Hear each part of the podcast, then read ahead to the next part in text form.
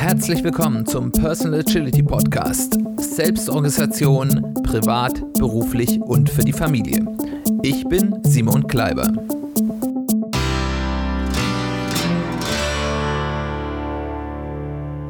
Herzlich willkommen zu einer weiteren Ausgabe des Personal Agility Podcast. Schön, dass du wieder dabei bist.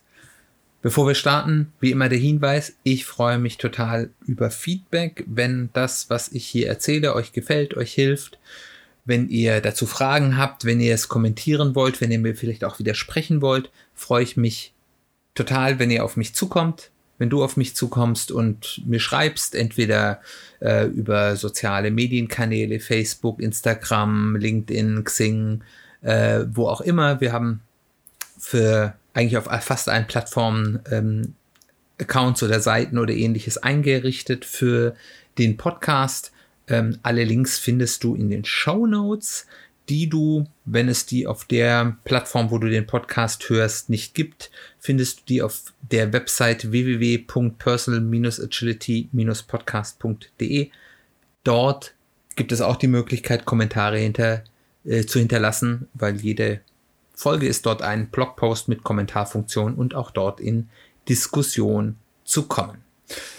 So, worum geht es dieses Mal? Dieses Mal geht es um das Thema Work-Life-Balance versus Work-Life-Integration. Und äh, was ist das? Ähm, das will ich jetzt erstmal anfangen, ein bisschen zu erklären. Vorne raus, die Annahme ist, dass wir uns, die wir uns hier mit dem Thema beschäftigen, äh, dass es, uns darum geht oder dass wir das wollen, dass es zwischen unserer primären Erwerbsarbeit, sei das jetzt unsere Anstellungsverhältnis ähm, oder eben unsere primäre selbstständige Tätigkeit, wenn ihr selbstständig seid, oder vielleicht auch euer Studium, wenn ihr studiert oder was auch immer eure primäre Tätigkeit ist, ähm, und den anderen Themen in eurem Leben sind. Das können natürlich vielleicht auch Nebenprojekte sein, aber eben auch so Dinge wie Familie, Freunde, Gesundheit, Fitness, äh, Zeit für sich selbst und so weiter und so fort. Wir haben ja über dieses Fünf-Aspekte-Modell auch schon häufiger mal gesprochen, äh, dass man all das irgendwie in ein gesundes Gleichgewicht bringen will. Wenn du also eher so ein hochfokussierter, willentlicher Workaholic bist, der sagt, hier, der Großteil meines Lebens ist auf meine primäre Arbeit ausgerichtet. Ich bin da voll drauf fokussiert. Das hat seine Vor- und Nachteile. Ich weiß nicht, ob es auf Dauer gesund ist, aber Fokus hat eben auch so Vorteile.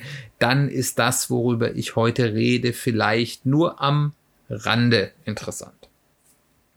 Ich will das mal kurz versuchen zu definieren, was der Unterschied zwischen diesen beiden Konzepten Work-Life-Balance und Work-Life-Integration ist. Work-Life-Balance, das ist in aller Munde. Ähm, das wollen alle irgendwie erreichen. Ähm, insbesondere sagt man ja, dass die jüngeren Generationen, ähm, Genera äh, Generation Y und äh, Z, Millennials äh, und eben die, die danach kommen, dass das denen besonders wichtig ist. Ich glaube aber, das ist vielen Menschen wichtig. Ich glaube, mm, die Jüngeren haben vielleicht mehr Mut, äh, danach zu fragen. Ähm, das ist die klare Abgrenzung von Arbeitszeit und privater Zeit. Das kann unterschiedlich aussehen. Das kann entweder laufend sein, also äh, zum Beispiel, dass ich eine feste begrenzte Arbeitszeit habe und danach auch wirklich äh, Feierabend ist. Das kann eben auch die, die Abgrenzung sein zwischen, ähm, ich sag mal, Arbeitszeit, wo ich eben Arbeitstage habe und Urlaubszeit, wo ich dann eben auch komplett von dieser primären Arbeit abschalten kann. Ähm, und es gibt durchaus auch Beispiele, gerade auch bei sehr modernen Unternehmen, die eben dieses mit dieser festen begrenzten Arbeitszeit sehr ernst nehmen. Ein Beispiel ist der, ja, ich sag mal, mittelständische ähm, Voice-over-IP-Anbieter äh, Zipgate aus Düsseldorf, den ich hier auch vielleicht schon ein oder zweimal äh, erwähnt habe, die ganz klar sagen, die machen Jetzt in Corona-Zeiten mag das anders sein, aber der Vorzeit haben gesagt, sie machen zum Beispiel gar kein Homeoffice. Die Leute sollen auch gar nicht ihre Arbeit mit nach Hause nehmen. Die sind vor Ort, haben ihre feste Arbeitszeit, haben sogar Stechuhren. Nicht, dass sie nicht zu wenig arbeiten, sondern dass sie nicht zu viel arbeiten. Wenn da Leute zu viel arbeiten, nach der Stechuhr wird mal ein Gespräch mit ihnen geführt, ob sie nicht vielleicht in Zukunft ein bisschen früher nach Hause gehen wollen. Äh, und denen wird gesagt, ihr sollt nicht irgendwie von zu Hause noch E-Mails beantworten oder sonst irgendwas. Ähm, wenn ihr eure private Zeit habt, habt ihr eure private Zeit. Oder eben die andere Möglichkeit ist blockweise, dass man eben sagt, man nimmt sich zum Beispiel regelmäßig Sabbaticals, arbeitet viel und macht dafür Sabbaticals oder es gibt in manchen ähm, Branchen gibt es ähm, ja sowas wie Saison Crunch Times, also das ganz klar ist, zum Beispiel bei Wirtschaftsprüfern und Steuerberatern gibt so was. Da ist ganz klar, das erste Quartal im Jahr ähm, muss ganz viel gearbeitet werden, äh, weil da eben die Prüfungssaison ist, wo die meisten Kunden ihren Jahresabschluss brauchen, alle, die eben von äh, im Kalenderjahr gleich Geschäftsjahr haben. Und äh, dann in den Quartalen danach ist eben mehr Zeit, wo man dann eben auch mal dann diese Überstunden unter Umständen wieder abbauen kann, sich mehr Urlaub nehmen kann ähm, auch wenn sicherlich die Wirtschaftsprüfer und Steuerberater ähm, Riege, zumindest die Großen dort in der Branche, sicherlich nicht die besten Vorbilder für Work-Life-Balance sind.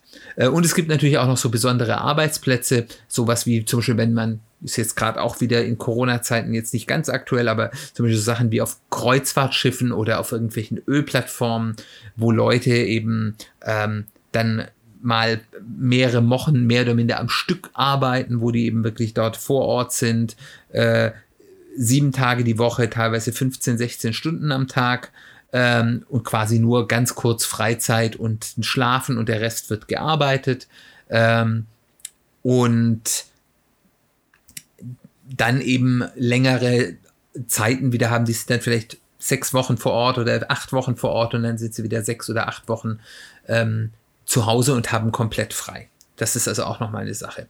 Ähm, es gibt da nochmal Sonderformen. Also ich kenne das von ähm, Freelancern, äh, die eben in, in Projekten arbeiten und reisen zu ihrem Projektort, ähm, dass die dann zum Beispiel auch so in der Woche haben, dass die sagen, die arbeiten von Montag bis Donnerstag ganz viel, 10, 12 Stunden oder noch mehr und haben dafür dann Freitag bis Montag, wo sie dann nach Hause zu ihrer Familie fahren, dann eben dafür frei. Das ist also das Grundkonzept Work-Life-Balance. Ich habe eine ganz klare Abgrenzung. Das ist meine Arbeitszeit, das ist meine private Zeit. Die sollten in einem guten Gleichgewicht sein und nicht ineinander einhergehen. Das andere Konzept ist, das ist jetzt kein ganz offizieller Begriff, der ist, ich glaube, ihn benutzen auch andere Leute, aber für mich ist es so ein bisschen so eine, so eine Eigenentwicklung, aber er liegt auch nahe, ist Work-Life-Integration. Ähm, dahinter liegt die Idee, dass sich die eigentlich ja künstliche Trennung, wenn man das mal so ganz ursprünglich denkt, zwischen äh, Arbeitszeit und privater Zeit aufhebt. Ähm, dem zugrunde liegt, und da werdet ihr sehen, dass da vielleicht auch so ein Punkt ist, der, wo die Agilität ähm, auch sozusagen dort in Bezug kommt, ist, dass der Fokus ist mehr auf den Outcome als auf die gearbeitete Zeit. Und das ist auch eine moderne Geschichte. Äh, viele Unternehmen tun sich damit noch schwer, aber die Überlegung, dass es eigentlich mir als Unternehmen ja egal sein kann, ob jetzt mein Mitarbeiter an dieser Aufgabe zwei Tage oder acht Tage gearbeitet hat, ich möchte ja dieses Ergebnis haben. Und wenn äh, eben der eine Mitarbeiter das in zwei Tagen kann und dafür dann eben ein bisschen mehr freie Zeit hat und ein anderer vielleicht dann vier Tage dazu braucht und ein bisschen weniger freie Zeit haben äh, kann, ist das ja erstmal für mich als Arbeitgeber egal. Ich, ich will ja den Outcome haben. Ähm, und das führt natürlich dazu, dass ich als Arbeitgeber zum Beispiel weniger darauf achten muss, äh, ist der jetzt auch pünktlich da, sitzt der seine Stunden ab, macht der zwischendurch nichts anderes, surft der nicht im Internet. Der Fokus ist eher auf den Outcome. Ähm, das hat natürlich auch seine Negativseite, weil wenn man eben es nicht in zwei Tagen kann, ist man halt da auch benachteiligt. Aber äh, das ist mit einer offenen und menschlichen Art und Weise miteinander umzugehen oder vielleicht wo dann auch der, der schneller kann, auch mal dem hilft, der es nicht ganz so schnell kann in einer Teamsituation, vielleicht auszugleichen.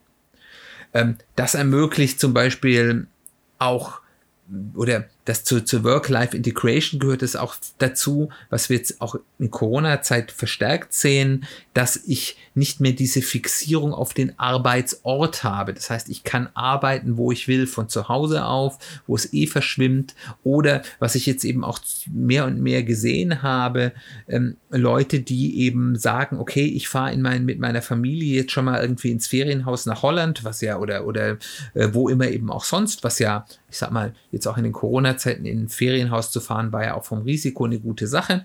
Und zu sagen, okay, ich fahre mit meiner Familie da schon mal früher hin, ich habe vielleicht nicht so viel Urlaub, aber wir fahren da vielleicht vier Wochen hin und drei Wochen von den vier Wochen arbeite ich während der Arbeitszeiten vom Ferienhaus aus. Da habe ich gutes Internet, ich habe meinen Laptop dabei, ich kann dort normal meine Arbeit erledigen und der Rest meiner Familie macht irgendwelche Unternehmungen oder genießt einfach das Leben in dem schönen Ferienhaus, vielleicht mit einem Garten und dem Strand in der Nähe. Ähm, und eben in dieser einen Woche sagt man dann, da konzentriere ich mich komplett auf die Familie. Das heißt eben auch dieses Auflösen, ich muss an einem bestimmten Ort sein, sondern kann eben auch zu dem Ort gehen, der für mein Gesamtleben am besten ist und von dort aus arbeiten. Da spielen dann eben auch so Dinge rein, wie zum Beispiel digitale Nomaden, ähm, die eben durch die Welt reisen ist jetzt auch gerade wieder Corona-bedingt eher schwierig, aber davor ging das sehr gut. Dort leben, wo vielleicht auch die Lebenshaltungskosten niedriger sind oder wo es spannend ist oder eben auch einfach viel von der Welt zu sehen und parallel dazu zu arbeiten. Man arbeitet, und das ist auch ein Vorteil, der für beide Seiten, sowohl für den Arbeitnehmer oder den Selbstständigen, also den Arbeiterbringenden, als auch der, der die Arbeit gerne haben will, äh, eigentlich von Vorteil ist, man arbeitet dann wenn es gerade produktiv ist. Ihr kennt das sicherlich alle, man hat unterschiedliche ähm, Zeiten, sowohl im Tag als auch vielleicht auch mal über mehrere Tage verteilt, wo man mehr oder weniger produktiv ist. Also ich habe zum Beispiel ein ganz ausgeprägtes Mittagstief, so nach dem Mittagessen, äh, da kann man mit mir nicht viel anfangen. Da, da bin ich nicht sehr produktiv, da kann ich nicht gut denken. Ähm, das ist ähm, keine gute Zeit zum Arbeiten. Und wenn ich es mir frei einteilen kann, ähm, dann arbeite ich eben eher morgens einen Block. Da bin ich relativ produktiv und dann spät Nachmittag in den frühen Abend hinein, wo ich nochmal für mich einen sehr produktiven Block habe. Für andere Menschen ist das anderes. Und es gibt, ich merke das bei mir selbst, Wochen, in denen bin ich sehr, sehr produktiv. Da kriege ich unglaublich viel weggeschafft. Und Wochen, da merke ich schon relativ schnell, äh, es fluppt nicht so. Und ähm, wenn ich darauf reagieren kann, wenn das mein Auftraggeber oder mein Arbeitgeber mitmacht, dann kann ich eben in den Wochen, wo es mehr flugt, mehr schaffen und in äh, Wochen, wo ich merke, nee, äh, das läuft nicht so gut, ähm, dann nehme ich mir einfach mehr Freizeit ähm, und ähm, habe damit eben quasi auch für beide Seiten einen Nutzen gebracht. Dazu gehört eben aber eben auch dazu solche Trends wie, dass man die Trennung der Geräte ein bisschen aufhemmt. Also dieses Bring Your Own Device. Also es ist ja häufig noch so, dass man eben dann seinen Firmenlaptop hat oder den Kundenlaptop und man darf ja alles nur auf diesem Gerät machen, weil das ist ja mit ganz viel Sicherheitssoftware äh, abgeschirmt und man kann da nichts irgendwo anders hinspeichern. Ähm, aber es ist halt unheimlich unpraktisch, weil ich immer umswitchen muss äh, und eben auch hier wieder eine künstliche Trennung zwischen Arbeit und Leben habe. Ich habe zum Beispiel im Moment gerade arbeite ich sehr schnell für, äh, stark für einen Kunden. Da kann ich alles, was ich brauche von meinem normalen Rechner zu Hause auf meinem Schreibtisch oder auch von meinem Laptop, wenn ich unterwegs bin, machen. Ich brauche keinen speziellen Rechner von ihm. Ähm, ich kann auf alles zugreifen, was ich brauche und das macht es für mich sehr bequem. Ich glaube, wir haben die Unterscheidung jetzt ganz gut gezeigt, also Work-Life-Balance, klare Trennung von Arbeitszeit, privater Zeit, äh, in guter Balance und Work-Life-Integration, ähm, das Ganze eben verschwimmen zu lassen äh, in einer guten Balance, dass man sagt, ich habe genug Zeit für mich, ich habe genug Zeit für das, was mein Arbeitgeber oder mein Kunde will, mehr Fokus auf den Outcome. Äh, es ist nicht so wichtig, wie viel Zeit ich da jetzt exakt und in welcher Stücklung ich es exakt und an welchem Ort ich es exakt gemacht habe.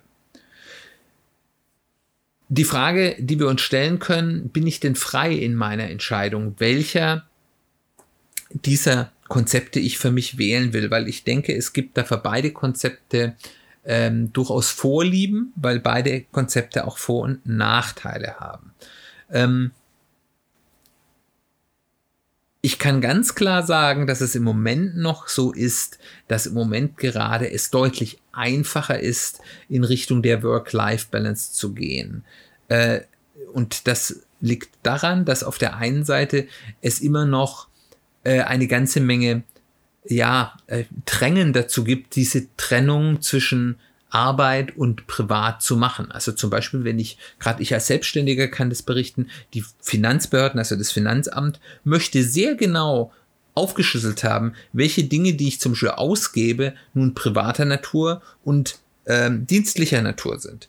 Und ähm, wenn die den Verdacht haben, dass ich etwas ähm, zu stark, so zum Beispiel in einer Reise, wenn ich eine Reise gemacht habe und die den Verdacht haben, dass ich das zu stark privat nutze und eben nicht dienstlich bedingt ist, dann werden die unter Umständen sagen, nee, diese Reisekosten erkennen wir nicht an, die können nicht steuerlich geltend gemacht werden. Oder auch bei Anschaffung. Äh, ich muss relativ klar trennen, ich muss getrennte Konten haben. Das heißt, die, dort ist ein relativ starker Druck zwischen äh, zwischen dem, was Arbeit ist und das, was privat ist, zu trennen.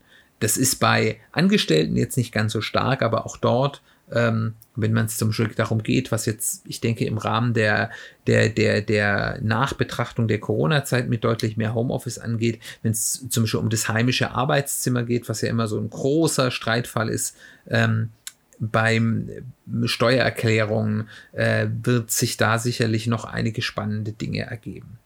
Und auf der anderen Seite gibt es eben auch noch eine ganze Menge äh, Arbeitgeber, aber auch Kunden, die noch sehr stark Arbeitszeit fokussiert sind. Ich meine, wird pro Stunde bezahlt, äh, man soll so und so viel Arbeit erbringen, aber auch der Gesetzgeber, um zum Beispiel ähm, den Mindestlohn sicherzustellen, muss man selbst bis zu noch eine, wenn man eigentlich ein relativ hohes Gehalt ist, wo eigentlich ganz klar ist, dass man, dass das jetzt mit dieser Mindestlohngeschichte relativ wenig zu tun hat, ist noch die Verpflichtung da, dass Arbeitszeiten getrackt werden müssen, um auch sicherzustellen, dass die Person nicht eben so viel gearbeitet hat, dass selbst dieses gute Gehalt nicht für den Mindestlohn ausreichen würde.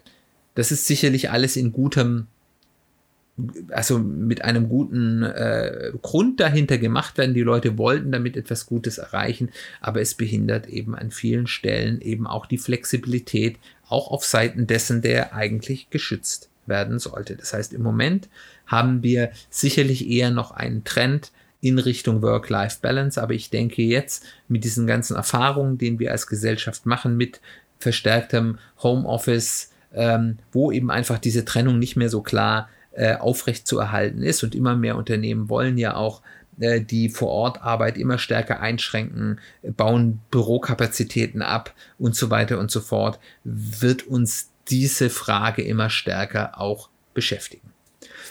Das Ganze hat natürlich auch Gefahren. Das will ich auch gar nicht ähm, verschweigen und über die sollte man auch sehr gut nachdenken und im Zweifel auch mit seinem Arbeitgeber, seinen Vorgesetzten oder seinen Kunden auch mal reden. Auf der einen Seite bei der Work-Life-Balance ist eine Gefahr, dass Versprechungen oder Absprachen, die man getroffen hat, ähm, um die Work-Life-Balance auch wirklich sauber abzugrenzen, nicht eingehalten werden. Häufig ist es auch gar nicht ich sag mal, böse gemeint, dass da jetzt ein böser Arbeitgeber ist, der vorher sagt, ja, ja, sie können super Work-Life-Balance machen und dann nachher sagt, jetzt arbeite aber noch mehr oder du musst mir auch abends noch auf meine E-Mail antworten, sondern häufig sind es, das gibt's natürlich auch, aber häufig sind es auch Sachzwänge, dass es einfach dann mal Situationen gibt äh, und die häufiger auftreten, als man denkt, wo eben es doch einfach inhaltlich notwendig ist, um seine Arbeit gut zu machen, eben dann mal länger zu arbeiten oder auch noch mal am Wochenende irgendwie zu schauen, ob irgendwas gut läuft oder auch nicht. Und das eben dazu führt, dass es eine Verschiebung der Balance gibt.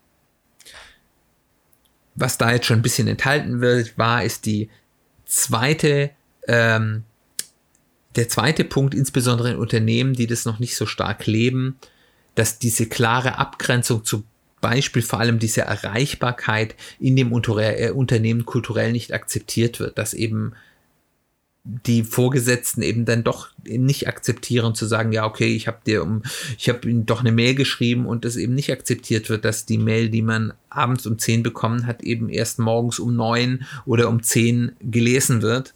Ähm, und äh, das das eben dazu führt, dass man einen Dauerkonflikt bekommt und man dann eben entweder aufgibt oder das Weite sucht.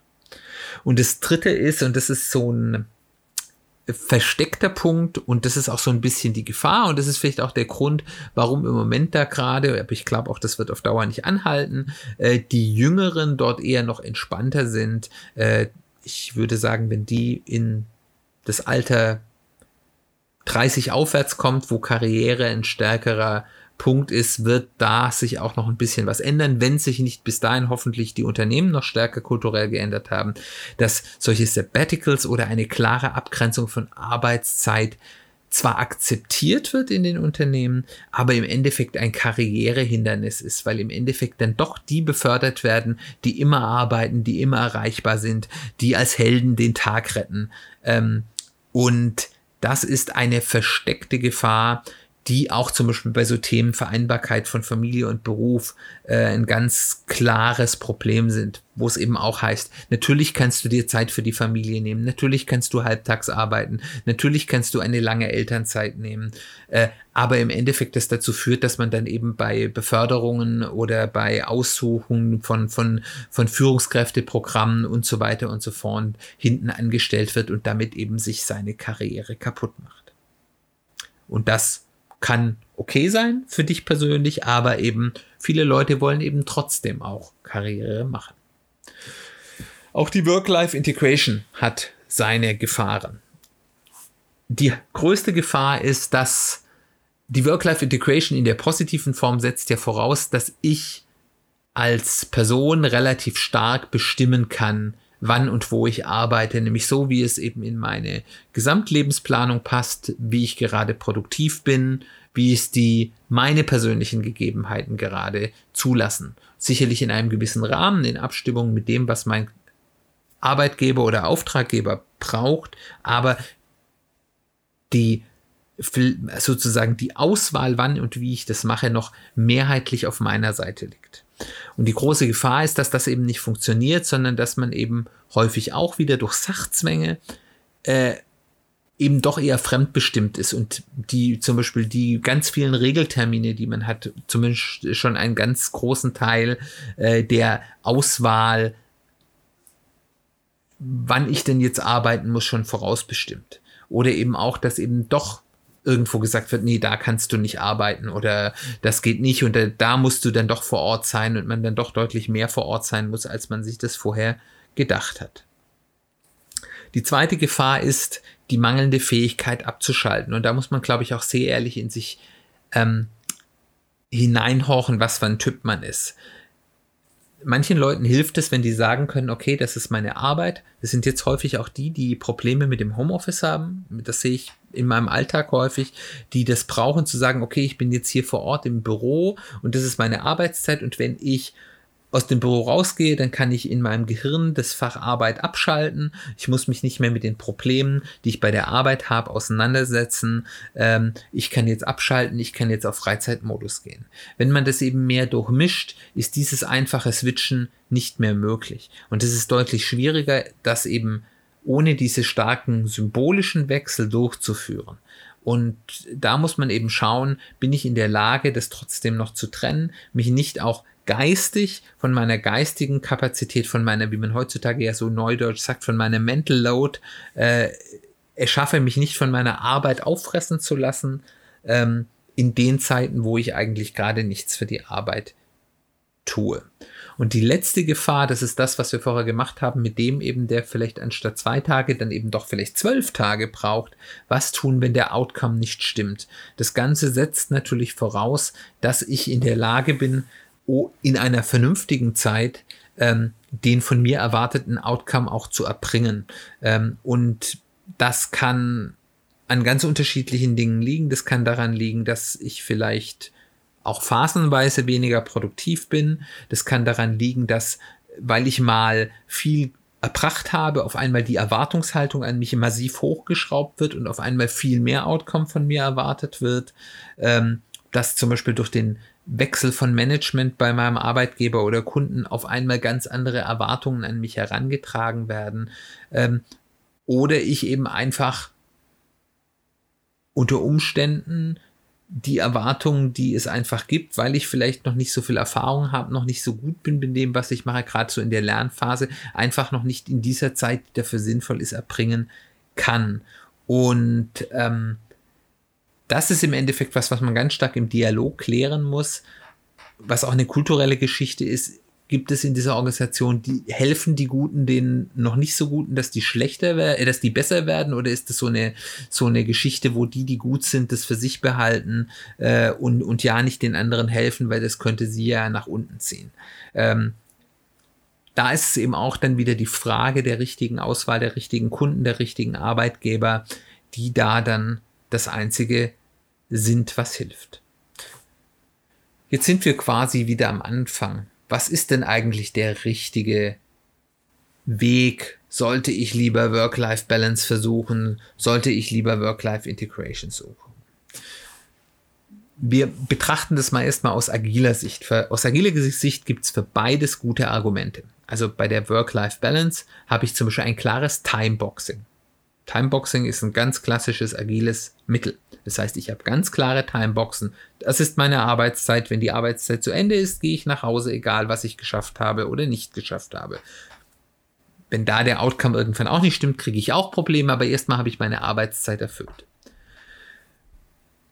Und die Work-Life-Balance, wenn ich denn mich an diese Absprachen halten kann, ist besser für die Sicherstellung eines, wie das so schön heißt, Steady Sustainable Pace, also dass ich in einer Geschwindigkeit, in einer Intensität arbeite, die ich auch auf lange Sicht aushalten kann. Weil wenn ich, ich sag mal ganz klassisch, jeden Tag nur 9 to 5 arbeite, also acht Stunden am Tag arbeite, genug Urlaub habe, dann ist das in den allermeisten Fällen ein Steady Sustainable Pace, ein dauerhaft durchhaltbare Arbeitsintensität.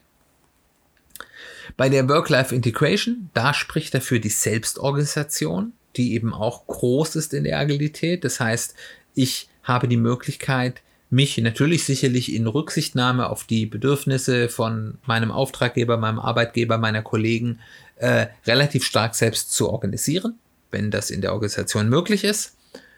Und der zweite Punkt ist eben wirklich dieser Outcome-Fokus, dass wir eben in der Agilität es uns egal ist, wie viel Zeit wir abgesetzt ha äh, äh, abgesessen haben, sondern in der Agilität interessiert mich mein Outcome. Das heißt, habe ich denn Wert geschaffen? Das ist das, wonach wir uns in der Agilität messen. Das heißt, ihr seht, es gibt für beide Aspekte ähm, gute, agile Argumente, sie zu tun. Und nun sitze ich hier, ich armer Tor und bin so schlau als wie zuvor, um es mit Faust zu sagen. Ähm, im Endeffekt ist das eine Frage der eigenen Bedürfnisse, auf die sollte man hören, was sind meine Bedürfnisse, was sind meine Vorlieben. Ich habe ja das, man kann diese Gefahren, die ich vielleicht vorher aufgeführt habe, so ein bisschen abwägen, wo ist da bei mir die größere Gefahr, mit welchen Fehllenkungen kann ich eher umgehen, kann vielleicht auch die Organisation, für die ich arbeite, eher umgehen. Ähm, und dann eben im Endeffekt muss man es vielleicht einfach mal auszuprobieren. Ähm, was funktioniert für mich besser? Und das sind jetzt ja gerade so Zeiten, wo eh viel Wandel ist, vielleicht gar keine schlechten Zeiten, zu sagen, ich probiere vielleicht mal, wo ich eh jetzt Homeoffice mache, wie kann ich das mit der Work-Life-Integration machen? Funktioniert das für mich gut? Kann ich von überall arbeiten? Ähm, kann ich in kleineren Blöcken meine Arbeit über den Tag aufteilen äh, oder muss ich klar abgegrenzte äh, Blöcke für mich haben? Brauche ich den symbolischen Wechsel zwischen Arbeitszeit und Nicht-Arbeitszeit? Da erzähle ich immer eine gerne eine kleine Geschichte von einem guten Bekannten für, von mir, der, der auch ähm, ja sogar als, als Gründer viel ähm, von zu Hause aus gearbeitet hat oder eigentlich fast ausschließlich von zu Hause aus gearbeitet hat, der wirklich für ihn war das Symbol, der hat sich ein Hemd angezogen und eine Krawatte, obwohl er zu Hause gearbeitet hat, weil das war für ihn der Wechsel. Ich ziehe jetzt mein Hemd und meine Krawatte an, jetzt arbeite ich. Und nachdem dann Feierabend war, hat er Hemd und Krawatte wieder ausgezogen, jetzt habe ich Freizeit. Brauche ich sowas? Oder ist mir eben lieber dieses Hin und Her, ähm, wo ich jederzeit frei entscheiden kann, lieber und habe dafür nichts dagegen, wenn ich eben auch nochmal um 10 auf die dienstlichen Mails schaue. Also, eine endgültige Empfehlung kann ich euch nicht geben. Ich kann euch eben diese beiden Konzepte, konnte ich euch hoffentlich nahebringen, konnte ich dir nahebringen und ich kann dir jetzt eben einfach nur sagen, schau dir mal an, was für dich das Richtige ist, probier es vielleicht einfach mal aus. Weil wenn man das gefunden hat, was für einen der richtig ist, äh, das Richtige ist und das funktioniert, ist das eine sehr schöne Sache und bietet das Potenzial, einem einfach ein besseres Leben zu ermöglichen. Das war's für heute. Herzlichen Dank, dass du zugehört hast. Ich hoffe, es hat dir gut gefallen. Ich hoffe, es hat dir ein bisschen weitergeholfen. Zum Abschluss nochmal ein kurzer Hinweis für die, die zum ersten Mal einschalten. Erstmal danke, dass du zum ersten Mal eingeschaltet hast. Ich hoffe, es hat dir gut gefallen. Wenn du nachhören willst, weil du merkst immer, ich referenziere immer mal wieder auf Dinge, die wir in vorherigen Folgen besprochen haben und nicht alle Folgen nachhören willst, was natürlich sehr schade ist, aber ich kann es auch verstehen. Ähm, ein Tipp, hör die Folgen 2 und 3 an. Dort geht es darum, wie man prinzipiell so ein einfaches ähm, ja, Personal Kanban-System für sich mal initial aufbauen kann. Und die Folgen 7 bis 13, das war von Anfang des Jahres ein Special zum Thema persönliche Strategieentwicklung. Da vermittle ich relativ viel Basics. Wie am Anfang schon gesagt, ich freue mich über Kontakte über Social Media. Ihr findet diesen Podcast auf fast allen Plattformen. Ähm, Links sind in den Show Notes. Die Show Notes findet ihr entweder in der Podcast-Plattform eurer Wahl oder auf unserer Website www.personal-agility-podcast.de, wo ihr auch mit mir in Kontakt treten könnt. Wenn es euch gut gefallen hat, freue ich mich total, wenn ihr das weiter sagt, wenn das ihr sagt, hier dieser Podcast hilft mir weiter oder der ist interessant für mich im Freundeskreis, im Familienkreis, im Kollegenkreis und natürlich, weil es eine besonders gute Wirkung hat, natürlich auch gerne empfehlt mich auf Social Media Kanälen weiter, äh, teilt meine Postings oder teilt einen Link hier zu diesem Podcast. Darüber freue ich mich, äh, mich äh, sehr. Das hilft mir sehr, eben einfach die Reichweite des Podcasts zu erhöhen. Wenn es euch besonders gut gefallen hat oder ihr sonst nochmal eine, ein Urteil zurücklassen wollt, bewertet mich auf der Podcast-Plattform eurer Wahl oder ganz besonders toll ist auf Apple Podcast, iTunes, weil das nach wie vor die wichtigste Bewertungsplattform für Podcasts ist. Darüber freue ich mich sehr. Dann sind wir endgültig auch am Ende des Nachspanns. Nächstes Mal beschäftigen wir uns die, mit der Frage Anerkennung anderer, Motivation oder Gefahr. Ich würde mich freuen, wenn du dann auch wieder einschaltest. Wir hören uns ganz bald wieder.